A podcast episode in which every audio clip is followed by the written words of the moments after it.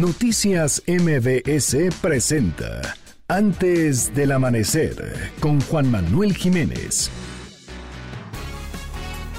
5 de la mañana en punto tiempo del centro de la República Mexicana, el presidente Andrés Manuel López Obrador sostuvo que ante la epidemia del nuevo coronavirus que enfrenta el país, los conservadores quieren que se aísle para que haya un vacío de poder y puedan apoderarse de la conducción política de la nación. La Secretaría de Salud informó que en México hay 993 casos confirmados y 20 muertos por el COVID-19. El subsecretario de Prevención y Promoción de la Salud, Hugo López Gatel, reiteró su invitación de quedarse en casa para evitar la propagación de la enfermedad. El IMSS informó que el pago de más de 3.8 millones de pensionados está garantizado. Pidió no acudir a las ventanillas bancarias ni a los cajeros automáticos el mismo día de pago. El gobierno de la Ciudad de México desplegará 123 brigadas de salud que repartirán un kit médico de apoyo a las personas que tienen síntomas o padecen el nuevo coronavirus. Y en información internacional, el presidente de Estados Unidos, Donald Trump, extendió un mes más el aislamiento voluntario a nivel nacional por el aumento de casos y muertes por este virus. Bienvenidos. Muy buenos días. Todavía no sale el sol, pero nosotros ya comenzamos. Antes del amanecer, con Juan Manuel Jiménez. Arrancamos.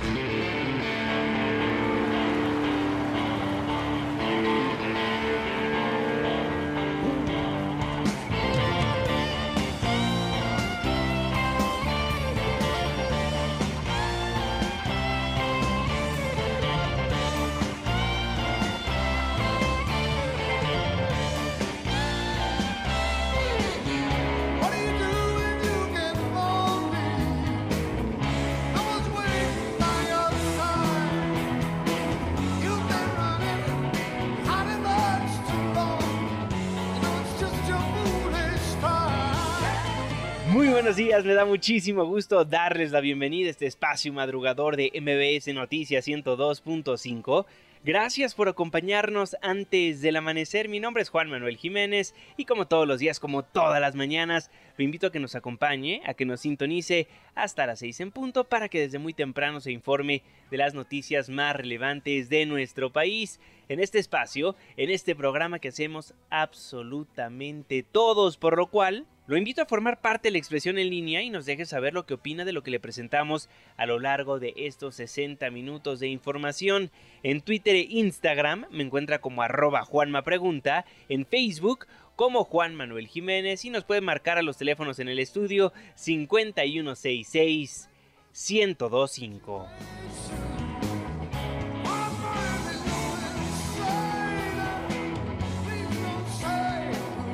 El día de hoy estaremos escuchando a lo largo de estos 60 minutos de información a Eric Clapton. En estos momentos su canción Leila.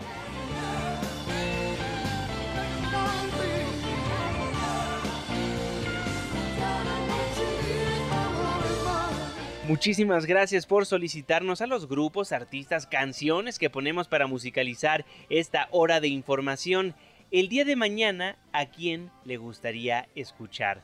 Márquenos, escríbanos en redes sociales. El día es lunes, la fecha 30 de marzo de 2020, la hora 5 de la mañana con 4 minutos, inicio de semana. Estamos en MBS Noticias.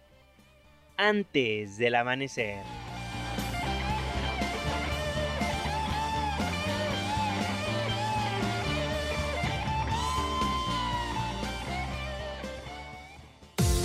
¿De quién es el santo? Hoy, 30 de marzo del 2020, felicitamos a Juan, Pastor, Regulo, Quirino. Muchas felicidades. Clima. 5 de la mañana con 5 minutos, Marlene Sánchez. Hola Juanma, ¿cómo estás? Muy buen día para ti nuestros amigos del auditorio. Les informo que para este lunes el Frente Frío número 46 provocará lluvias en Chiapas, Coahuila, Nuevo León y Puebla. Además, esperan vientos fuertes en Baja California, Durango e Hidalgo. En la Ciudad de México se pronostica cielo parcialmente nublado sin lluvias. Tendremos una temperatura máxima de 31 grados Celsius y una mínima de 15. Este fue el reporte del clima antes del amanecer. Muchísimas gracias Marlene y gracias a usted también por sintonizarnos antes del amanecer a través de la señal que sale de MBS Noticias 102.5. Saludo con gusto a todas las personas que nos ven y nos escuchan a través de nuestra página de internet mbsnoticias.com y por supuesto que le mandamos un caluroso abrazo a las personas que nos honran con su presencia a través de las distintas aplicaciones que hay en los teléfonos inteligentes. El reloj está marcando las 5 de la mañana con 6 minutos le voy a informar.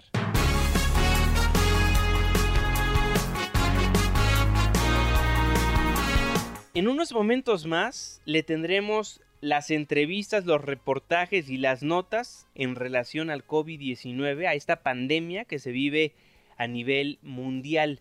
Pero si le parece bien, arrancamos dándole seguimiento al caso de Constellation Brands. Si no recuerda el caso, le refresco la memoria. El pasado sábado 21 y domingo 22 de marzo en Mexicali, Baja California, se llevó a cabo una consulta donde participó menos del 5% del padrón electoral y se votó, se votó sobre la construcción de la planta cervecera de Constellation Brands. Habiendo gastado ya 900 millones de dólares, casi 28 mil personas votaron en contra de su construcción y por ende el gobierno decidió cancelar la construcción.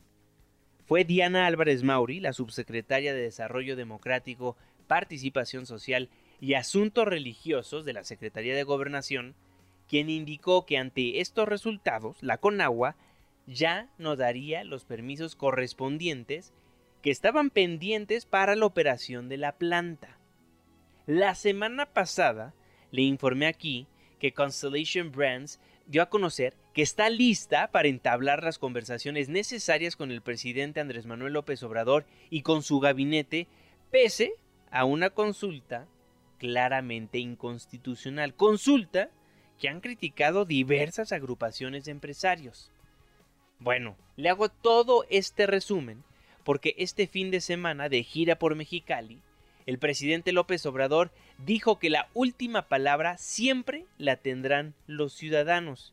Así justificó la cancelación de la cervecera Constellation Brands el Ejecutivo Federal. Acaba de darse una elección aquí en Mexicali. Algunos a lo mejor no están conformes, otros sí, pero aquí se decidió que la gente, los ciudadanos, iban a tener la última palabra para la operación de la cervecera. Y no hay que tenerle miedo al pueblo. La democracia es el gobierno del pueblo, para el pueblo y con el pueblo. Y la democracia no se agota solo el día de las elecciones. No hay que tenerle miedo a los ciudadanos, lo que dice el presidente López Obrador. Finalmente le informo sobre esta nota que el presidente dio a conocer que este martes 31 de marzo, es decir, mañana, se reunirá él con los directivos de la empresa Constellation Brands. Por supuesto que estaremos al pendiente del tema. Son las 5 de la mañana con 8 minutos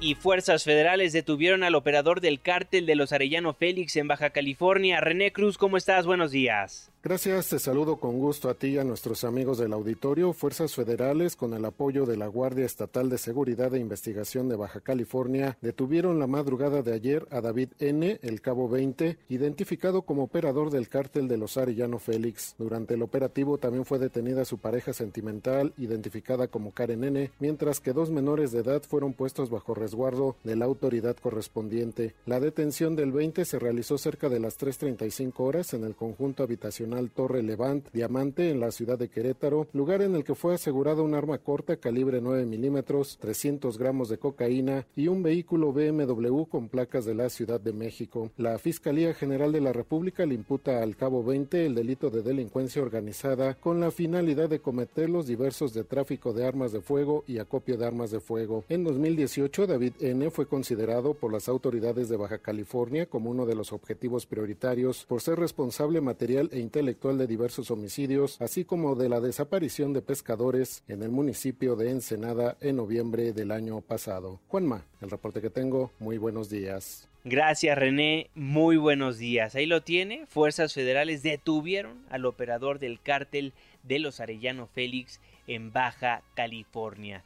Y en más información, importantísimo lo que se dio a conocer en la mañanera del viernes del presidente López Obrador. ¿Recuerda el lamentable incidente que ocurrió en Puebla que terminó con la vida de la gobernadora de Puebla y su esposo el 24 de diciembre de 2018?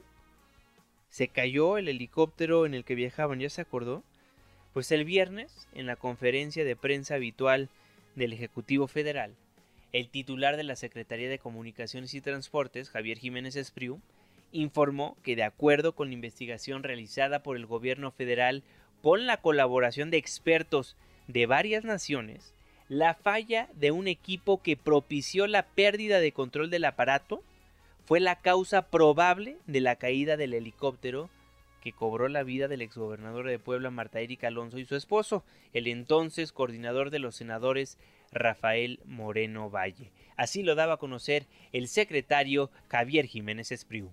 ¿Cuál es entonces lo que llaman la causa probable del accidente? La pérdida del control del helicóptero debido a, un aladeo repentino hacia la izquierda que no fue recuperado por el piloto al mando, tiene una fracción de tiempo, tres segundos nada más, provocando que el helicóptero se invirtiera en vuelo e impactara con esa configuración contra el terreno. Si bien la información disponible para la investigación, dice el dictamen, fue limitada con base en las evidencias disponibles, se pudo determinar que el alabeo repentino hacia la izquierda se debió posiblemente a que ambos actuadores lineales de alabeo se extendieron de manera simultánea sin haber sido comandados.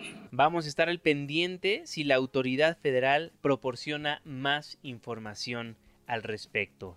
Son las 5 de la mañana con 12 minutos.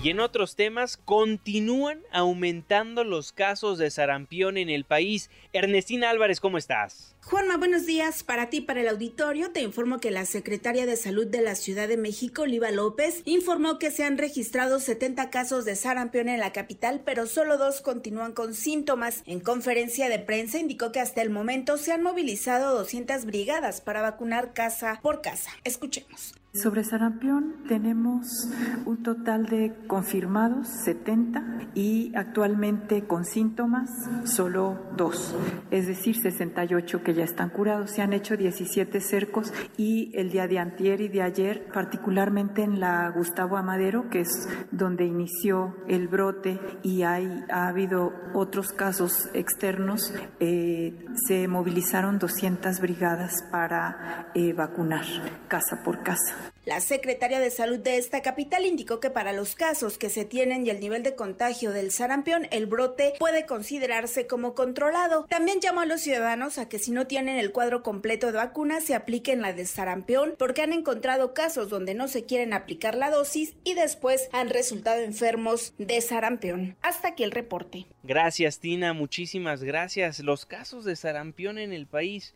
un tema extremadamente importante al cual le vamos a estar dando puntual seguimiento antes del amanecer. Pues con eso nos vamos a un breve corte comercial, nos vamos a la pausa al volver más información y análisis antes del amanecer. Le vamos a tener todo lo que tiene que saber usted del COVID-19 en la República Mexicana. Lo invitamos a que forme parte de la expresión en línea Twitter e Instagram arroba Juanma Pregunta, Facebook Juan Manuel Jiménez. Nos vamos escuchando Tears in Heaven, mi canción favorita de Eric Clapton.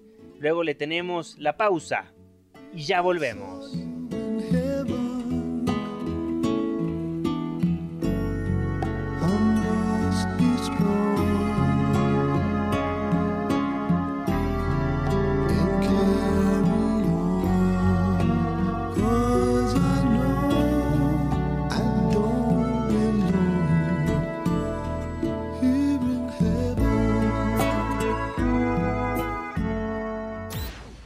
Antes del amanecer, con Juan Manuel Jiménez. Con Juan Manuel Jiménez. Continuamos.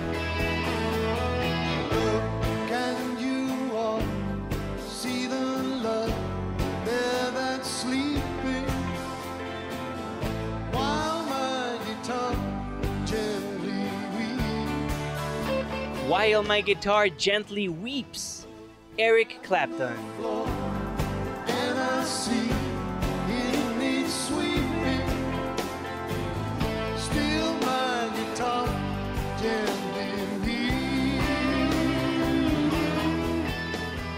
Estamos de vuelta en MBC Noticias. Gracias por madrugar con nosotros. Yo soy Juan Manuel Jiménez y me da gusto nuevamente darle la bienvenida a este espacio del 102.5. Les recuerdo que nos escuchamos de lunes a viernes de las 5 hasta las 6 de la mañana. Forme parte de la expresión en línea Twitter y Facebook arroba Juanma Pregunta o nos puede marcar a los teléfonos en cabina 5166 1025. Déjenos saber cuáles son los problemas de su colonia, de su barrio, de su ciudad, cómo está enfrentando esta pandemia. Los leemos a través de nuestras plataformas digitales. Son las 5 de la mañana con 17 minutos.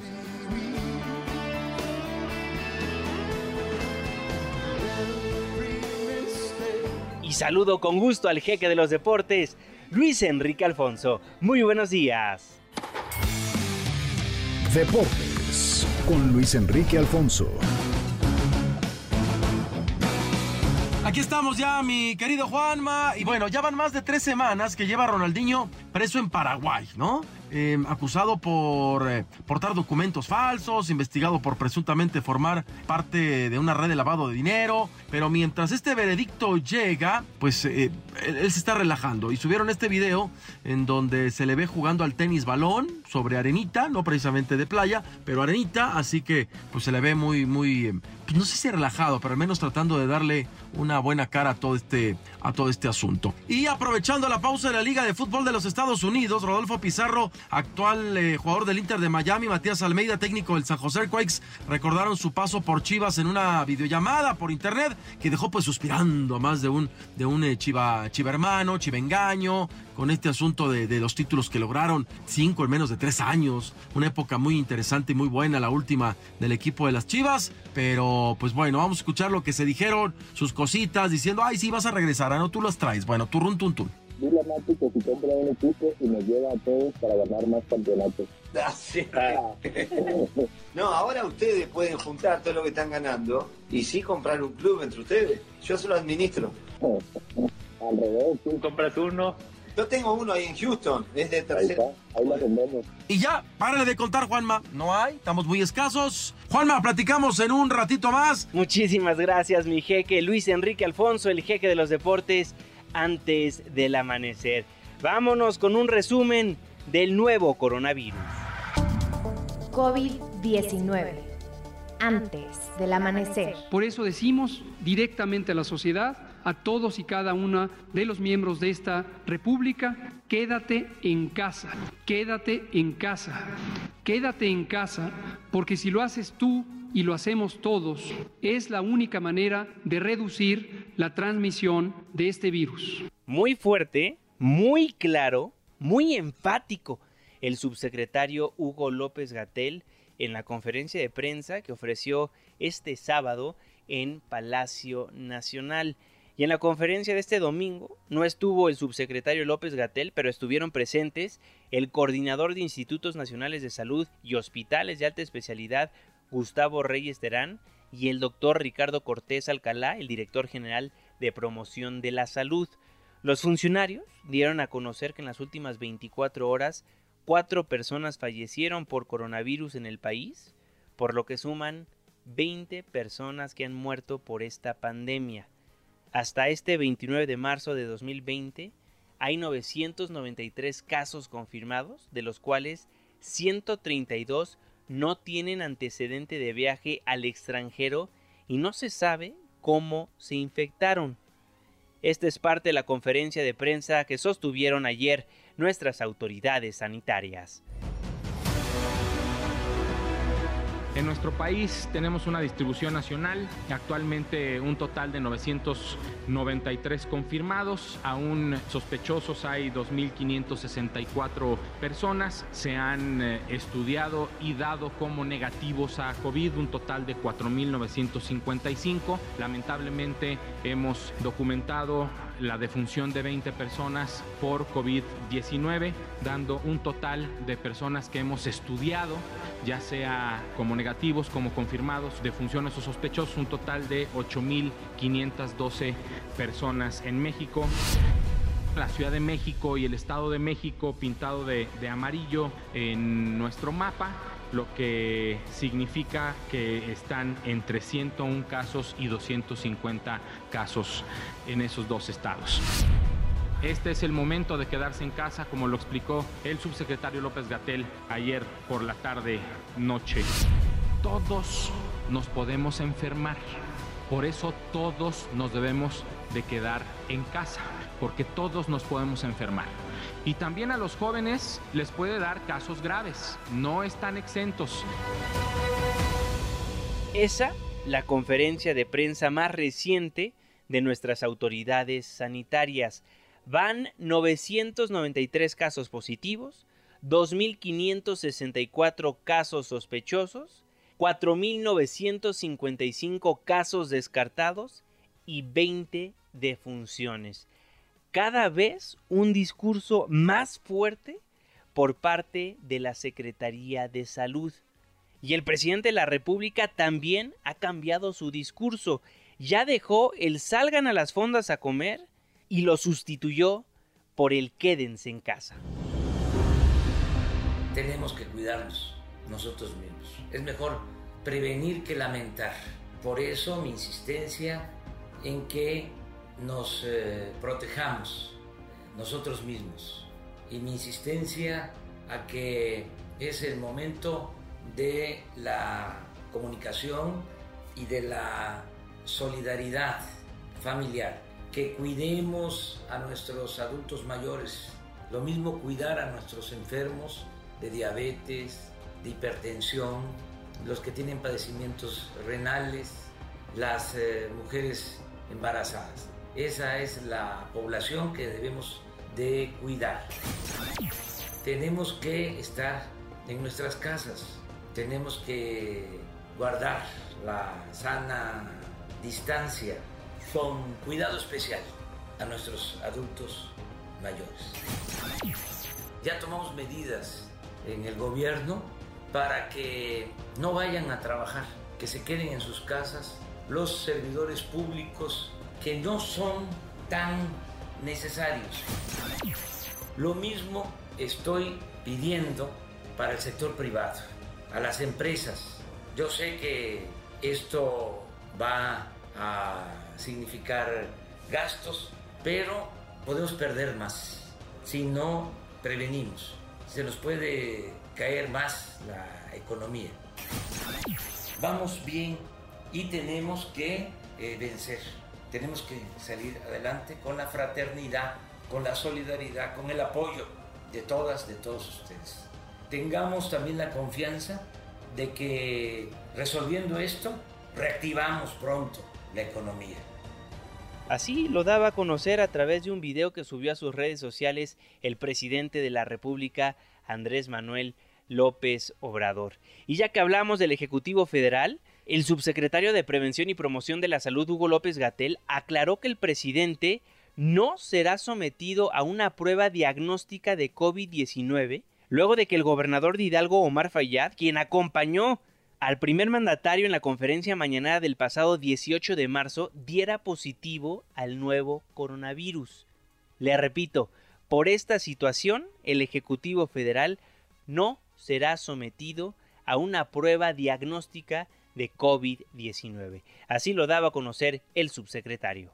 No aplica porque la, el periodo relevante de contagiosidad empieza en el caso de la persona afectada en el momento en que empieza a desarrollar síntomas. La probabilidad de que una persona en el periodo previo a los síntomas, es decir, el periodo de incubación, sea contagioso es muy bajo y además hacer la prueba en una persona cualquiera, sea el presidente o sea cualquier otro ser humano, tiene un rendimiento muy bajo en la medida en que la persona sea asintomática. Desde luego, si fuera el caso que el licenciado López Obrador tuviera síntomas, sería atendido como corresponde a cualquier otro ser humano. Dice el subsecretario de Salud Hugo López Gatel que el presidente no será sometido a una prueba diagnóstica de COVID-19.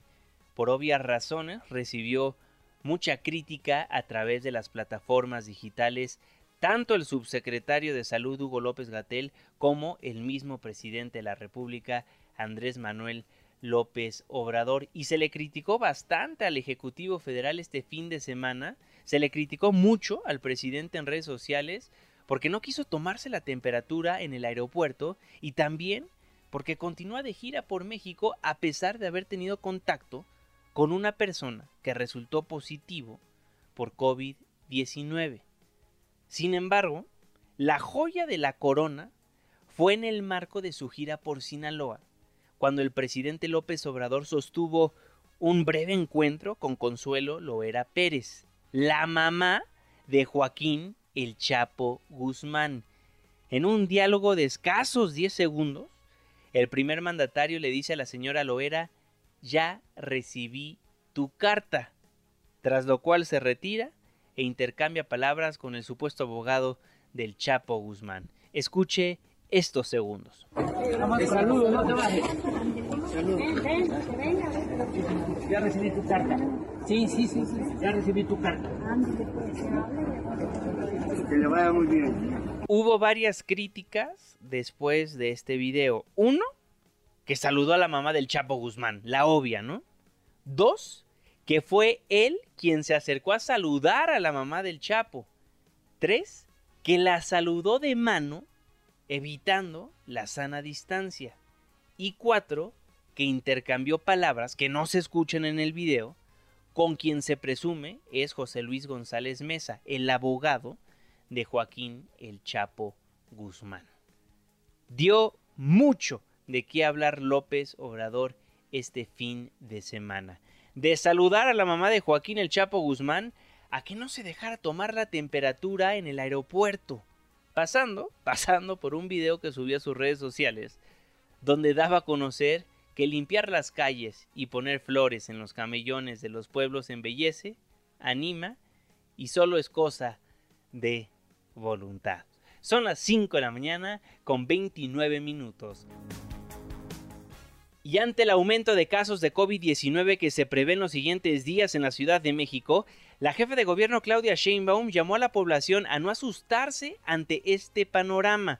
La mandataria capitalina pidió a la ciudadanía ser responsables de su salud, pues si bien al gobierno le corresponde la atención médica y se está preparando para ello desde hace tiempo, al ciudadano también le corresponde atender las recomendaciones. Vale la pena agregar que la doctora Sheinbaum descartó un toque de queda en la capital del país. No creemos, hay muchos países en democracia que no han llegado a toque de queda, ni mucho menos. No lo tenemos planteado en ningún momento. Ha habido mucha responsabilidad de la ciudadanía y queremos agradecer. Y estamos evaluando de acuerdo con los casos. Esto es algo importante. Hay que estar primero en coordinación general con el Sistema Nacional de Salud, con el Estado de México por ser una zona metropolitana y estamos en evaluación permanente. Ya vamos a explicar en su momento eh, si nos mantenemos en esta situación cuánto tiempo tendría que ser, si tomamos medidas más extremas, cuánto tiempo, etcétera. Todos los días lo estamos evaluando. ¿Qué le podemos decir a la ciudadanía? Estamos preparándonos desde hace ya varios meses para este momento. Que no se asusten si siguen incrementándose los casos, que vamos a estar tomando medidas, que nos ayuden a ser responsables, porque uno es responsable de su salud, sí es el médico, sí es el gobierno en la atención, pero uno es responsable de su salud también. Estamos preparándonos, previendo todo para no llegar a esos escenarios y también depende mucho, eso lo ha insistido mucho el presidente y el doctor López Gatel. Por ejemplo, en España, en Francia, en España, en Italia principalmente, se tomaron medidas mucho después de las medidas que nosotros estamos tomando. También la jefa de gobierno de la Ciudad de México pidió a los ciudadanos que no relajen el quédate en casa porque este sábado se registró un repunte de actividades en el transporte público y en la movilidad de los capitalinos, lo que genera mayor propagación de coronavirus. Jamás se va a decretar estado de sitio en la ciudad, eso sí ténganlo por seguro.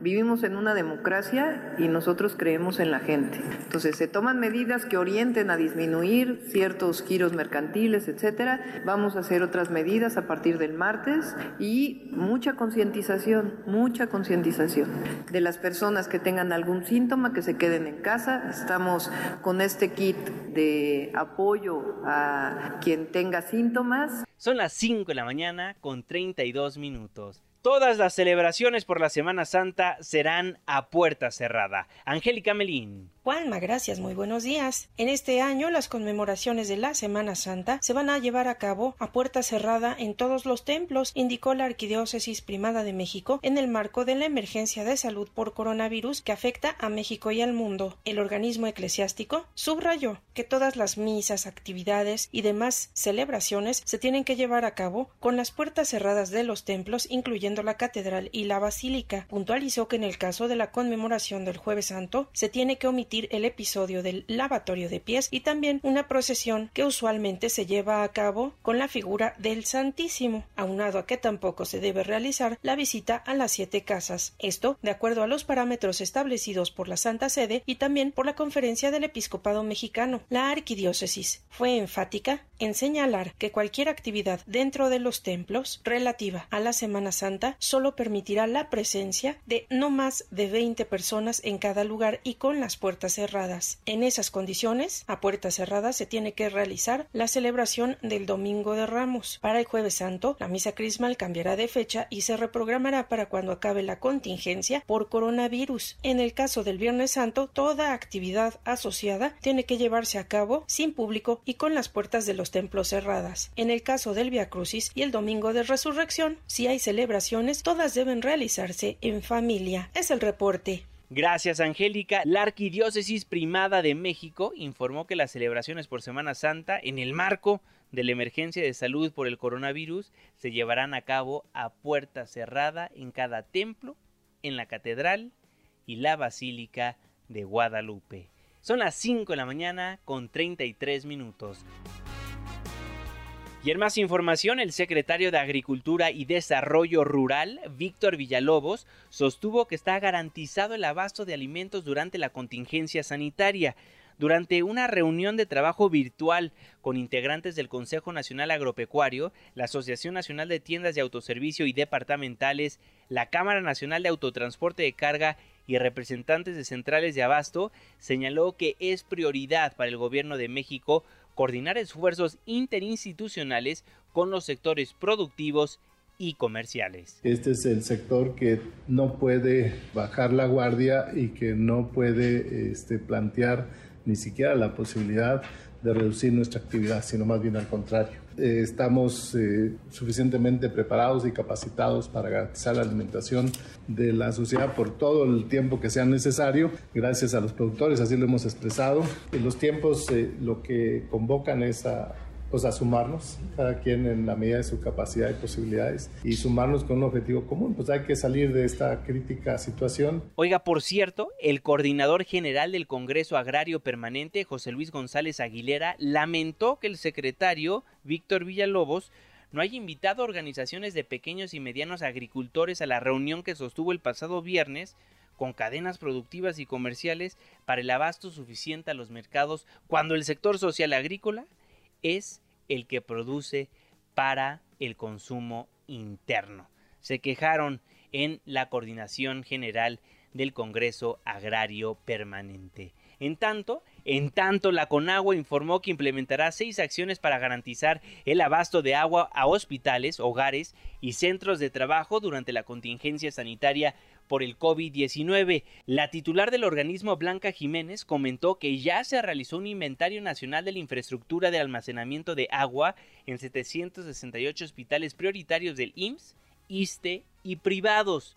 Indicó también que la Conagua suministra agua desinfectada con pipas o plantas potabilizadoras móviles a los hospitales y clínicas que lo necesiten. Así lo daba a conocer la titular de la Conagua, Blanca Jiménez. Conagua ha realizado hasta ahora un inventario nacional de la infraestructura de almacenamiento de agua en 768 hospitales prioritarios del IMSS, ISTE, sector salud y algunos privados. Ello permitirá abastecerles agua en caso de que lo requieran. Segundo, suministramos agua desinfectada con pipas o plantas potabilizadoras móviles a los hospitales y clínicas que lo necesiten fortalecemos la correcta operación de las plantas potabilizadoras de estados y municipios para asegurar un cloro residual libre de 0.5 miligramos por litro, lo que permite inactivar el virus, de acuerdo con las recomendaciones internacionales. En zonas rurales urbanas que no cuentan con el servicio,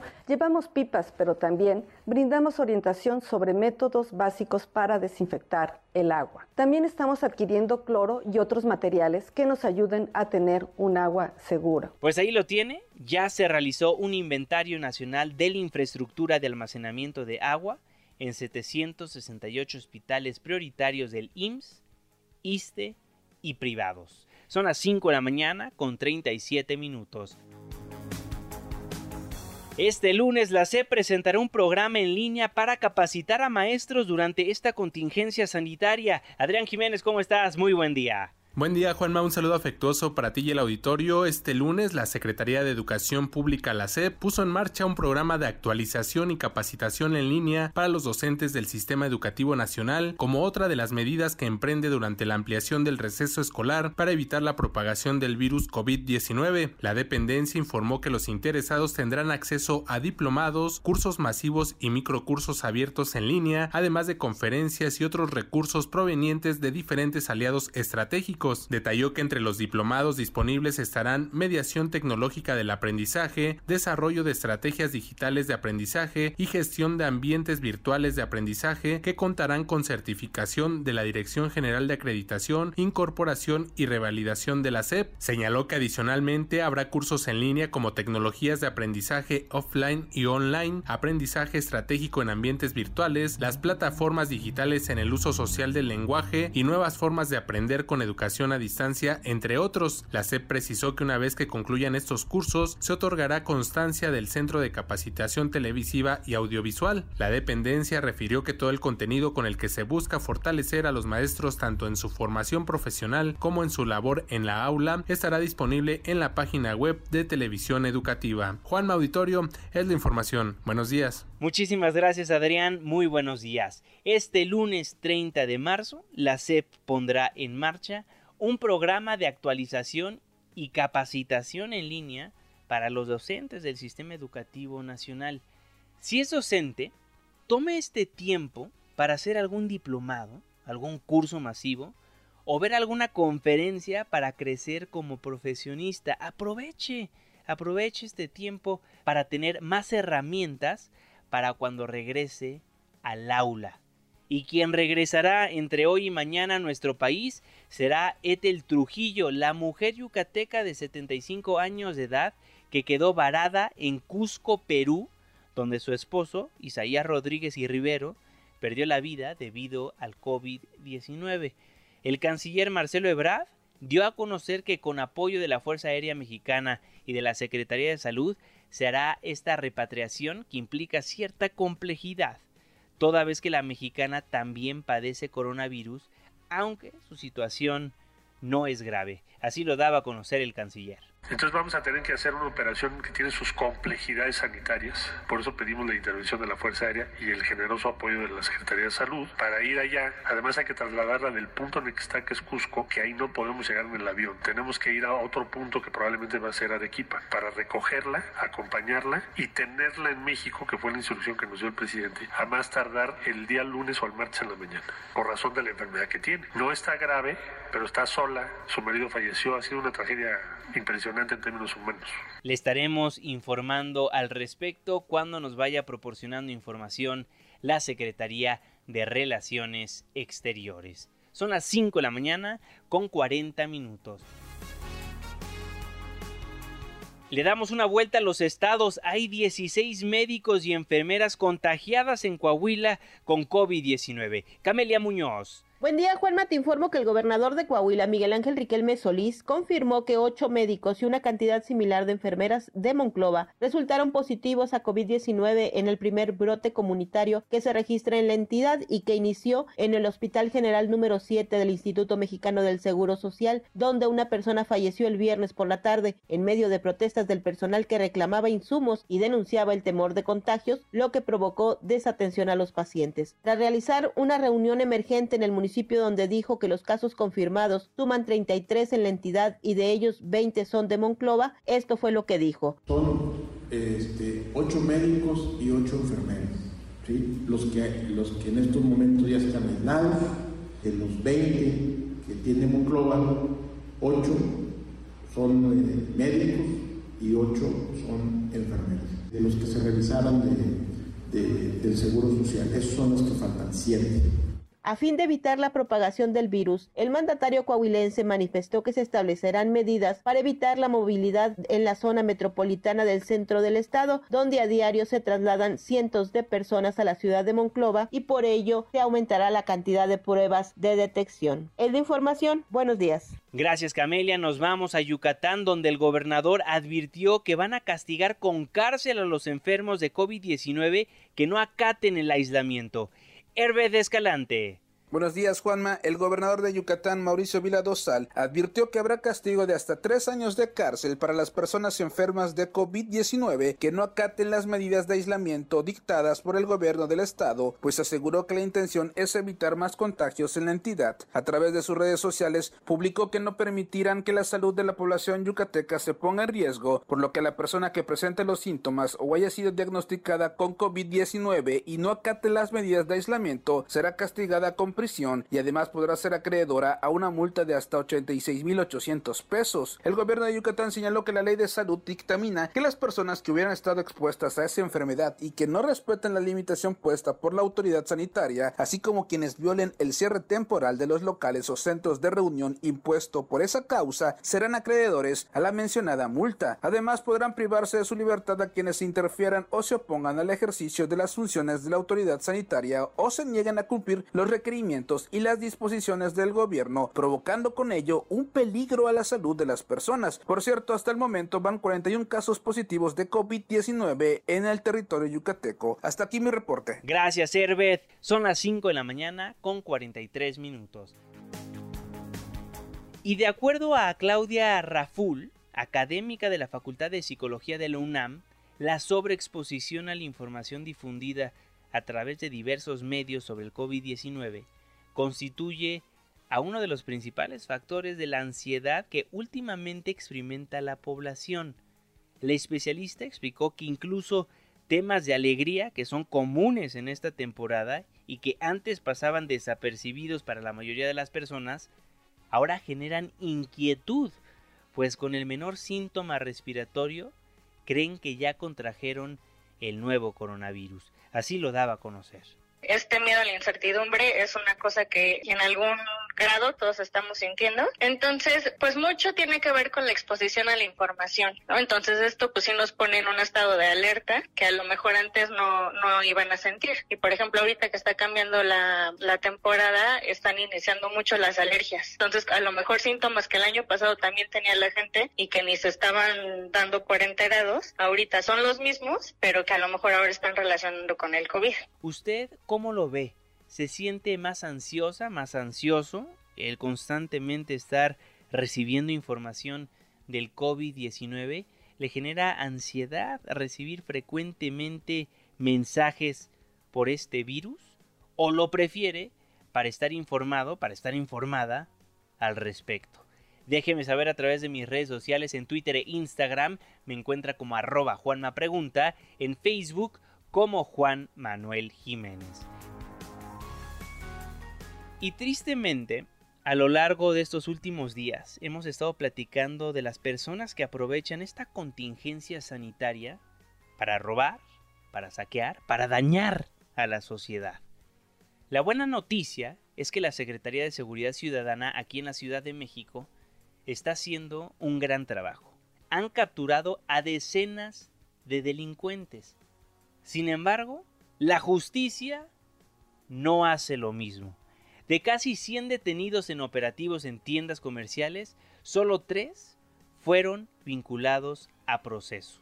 Juan Carlos Alarcón. Gracias, Juanma. Buenos días. De 95 personas detenidas por la Policía Preventiva en operativos para prevenir robos y saqueos a establecimientos mercantiles en la Ciudad de México, solo tres han sido vinculados a proceso, entre ellos un adolescente. La Fiscalía General de Justicia Capitalina informó que se obtuvo la vinculación de un total de 33 que presuntamente participaron solo en saqueos entre lunes y viernes en medio de la emergencia sanitaria por coronavirus COVID-19. La Fiscalía General de Justicia precisó en un comunicado que la ley considera robo a negocio por saqueo a aquel en el que participan cuatro o más personas aprovechando una contingencia o tumulto. Destacó que de las carpetas iniciadas por robo a negocio con violencia del 23 al 27 de marzo, 16 de ellas cumplen con las características por saqueo, de las cuales 33 personas fueron puestas a disposición del Ministerio Público, dos mujeres y 31 hombres. La Fiscalía General de Justicia ejercitó acción penal contra seis culpados y 22 están a la espera de que se defina su situación jurídica conforme al plazo constitucional. En los casos judicializados, el agente del Ministerio Público obtuvo auto de vinculación a proceso contra dos personas en las que jueces otorgaron la medida cautelar de prisión preventiva oficiosa, en tanto que las otras cuatro se acogieron a la ampliación del plazo constitucional, por lo que está por resolverse su situación jurídica. Cabe destacar que cinco adolescentes fueron remitidos a la Fiscalía Central de Investigación investigación para la atención del delito de niños, niñas y adolescentes. En uno de los casos se logró su vinculación a proceso con medida cautelar de internamiento en la comunidad para adolescentes durante 30 días, en lo que concluye la investigación complementaria. Informó Juan Carlos Alarcón. Gracias, Juanca. Los empresarios sufren por los saqueos, la policía hace lo suyo,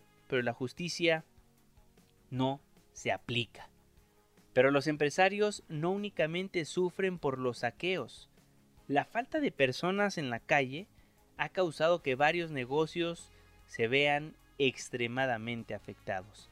Citlali Sainz. Hola Juanma, buenos días a ti también a nuestros amigos del auditorio. Los comerciantes establecidos del país afirmaron que la contingencia por el COVID-19 tiene en serios problemas a dos tercios de las pequeñas y medianas empresas que están afiliadas a la Concanaco, que representan el 80% de sus agremiados y quienes además desde hace dos semanas reportan dificultades de flujo de efectivo y baja en ventas de más del 80%. La Concanaco que encabeza José Manuel López Campos reconoció que las pérdidas económicas en la semana previa la entrada en la fase 2 alcanzaron 195 mil millones de pesos. Por ello, la Confederación exhortó a los sectores productivos del país a mantener la cadena de suministro de artículos básicos en el mercado nacional. Además, anunció que solicitará a las autoridades de los tres niveles de gobierno garantizar la seguridad de los comercios y empresas para evitar actos vandálicos y saqueos. Juan es mi reporte. Buenos días. Gracias, Itlali. Y ya que estamos tocando cifras, en los números, el IMEF revisó a la baja su estimación de crecimiento para la economía de 0.6% que había recortado hace apenas unas semanas a un nivel de menos 4%. Esto obviamente debido a la complicada situación del país y ante la reducción de la calificación soberana.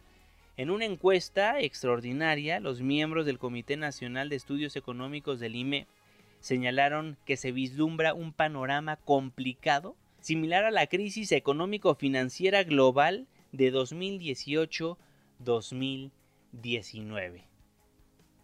Importante lo que da a conocer el IMEF. Son las 5 de la mañana con 49 minutos. Y los números esta semana, ¿cómo se moverán? Eduardo Torreblanca. La agenda financiera con Eduardo Torreblanca.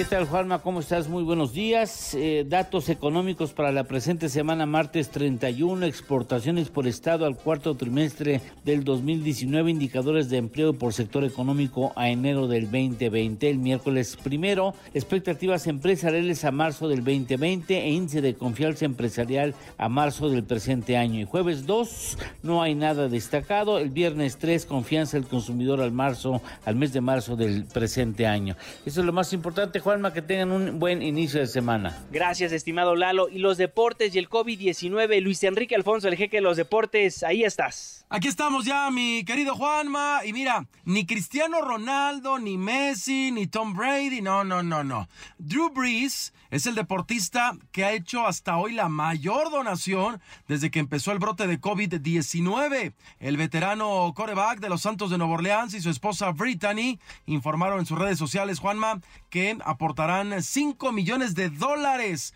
para ayudar al estadio, al estado, perdón, de Luisiana, uno de los más afectados en Estados Unidos y donde su familia reside. El dinero será dado para, pues, eh, digamos, para gente que lo necesita, así como para preparar 10 mil desayunos diarios para los niños de escasos recursos. Vaya, Ronaldo no es que nos haya mochado, aunque no, lo ha hecho oficial, parece que está dispuesto a, rebajarse casi 4 eh, millones de euros de los 31 que percibe.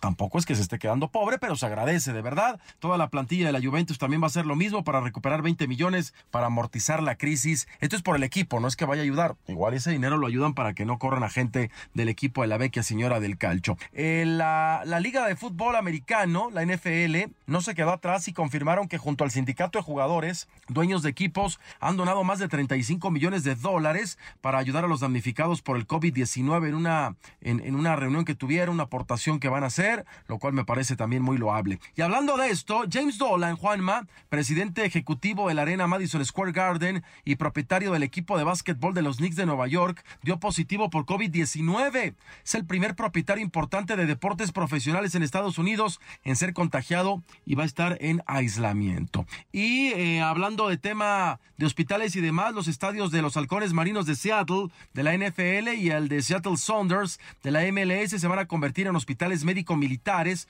temporales para atender a todos los pacientes con enfermedades que no sean del COVID-19, con el objetivo de tener a los pacientes por separado y evitar que se contagien. O sea, a ver, estos hospitales van a ser para atender a gente que tenga otras enfermedades, excepto COVID-19, ¿no? Y evitar ahí que que, vayan viendo el, asunto. Bueno, me despido, nos vemos en un rato en Hechos AM por Azteca 1, mi Twitter, arroba Lea Deportes. Saludos. Gracias, mi querido jeque Luis Enrique Alfonso, el jeque de los deportes, antes del amanecer.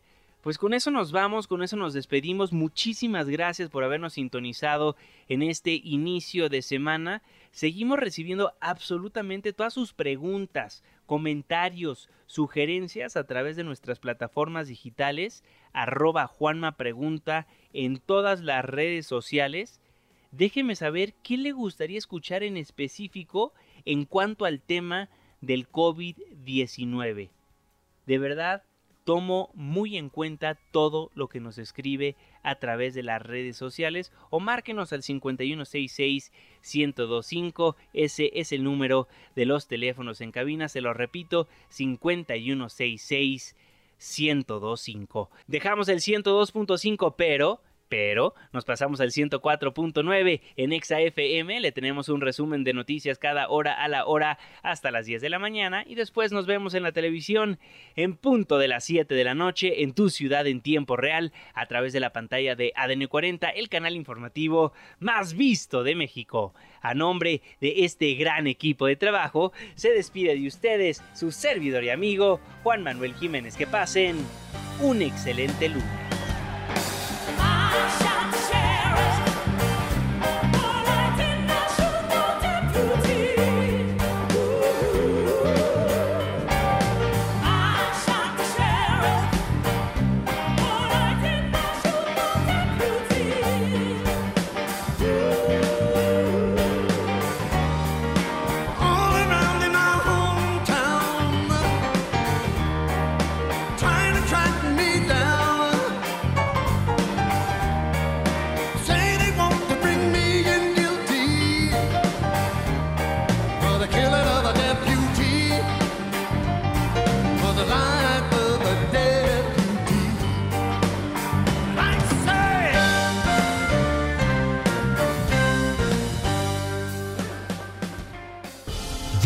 Casi sale el sol. Nos escuchamos mañana en punto de las 5, antes del amanecer.